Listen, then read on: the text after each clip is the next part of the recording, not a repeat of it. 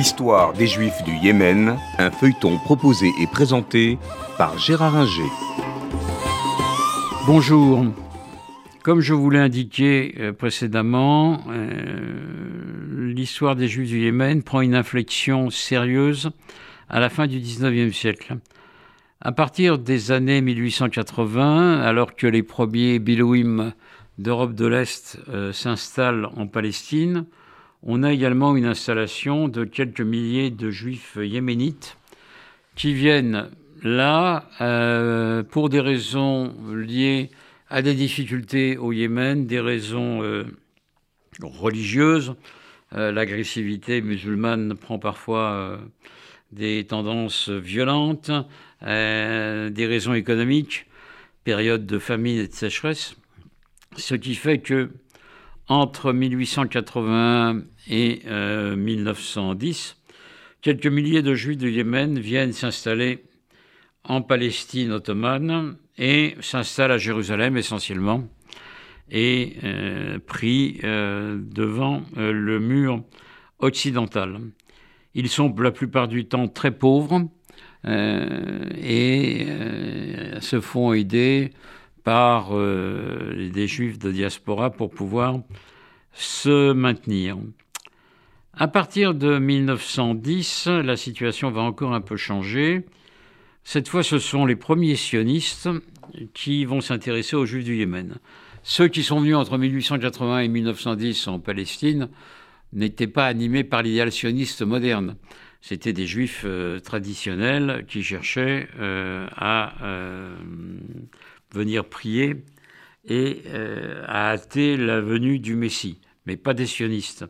Mais les sionistes vont s'apercevoir que ces juifs pauvres, euh, ça peuvent les intéresser parce que euh, ils recherchent une main-d'œuvre qui ne coûte pas trop cher pour les aider au défrichement des terres agricoles.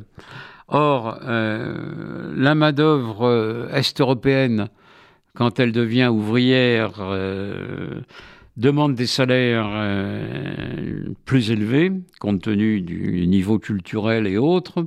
Euh, et la main-d'œuvre arabe ne plaît qu'à moitié. La main-d'œuvre arabe locale ne plaît qu'à moitié aux sionistes parce que elle, est, elle est arabe et pas juive. Donc, certains ont l'idée de faire venir des juifs yéménites qui seront payés au coût de la main-d'œuvre arabe, mais qui aura l'avantage euh, d'être juive. Euh, cette main-d'œuvre euh, judéo, judéo-arabe, cette main-d'œuvre yéménite, coûte pas cher, et donc on va la chercher sur place au Yémen. Et on trouve effectivement quelques milliers de personnes, la plupart du temps malheureuses euh, qui acceptent de venir s'installer en Palestine. À partir de 1929, euh, l'agence juive ouvre un bureau à Aden pour cette fois faire venir des juifs de manière plus organisée. C'est ce qu'il se passe et des milliers de juifs, 4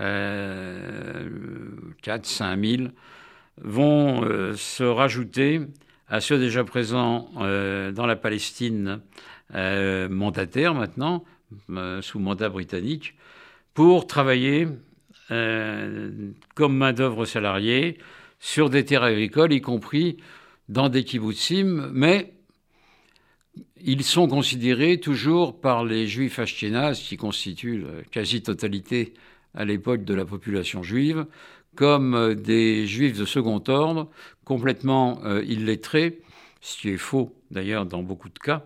Les juifs yéménites euh, savent lire et écrire l'hébreu tout à fait correctement dans la plupart des cas, mais même si c'est l'hébreu ancien. et ces juifs ashkénazes considèrent cette main juive comme corvéable et taillable quasiment à merci, moyennant euh, des salaires euh, tout, à fait, euh, tout à fait médiocres. Et on assiste au sein du Yishuv juif, au sein du Yishuv en Palestine, la préfiguration de l'État juif, à l'apparition d'un lumpen prolétariat, d'un sous-prolétariat juifs constitués essentiellement par ces Yéménites. Ceux d'ailleurs qu'on fait venir sont des jeunes entre 20 et 35 ans et souvent sans leur famille. La situation va changer, mais pas complètement, hélas, avec euh, l'indépendance euh, de l'État d'Israël. C'était l'histoire des Juifs du Yémen, un feuilleton proposé et présenté par Gérard Inger.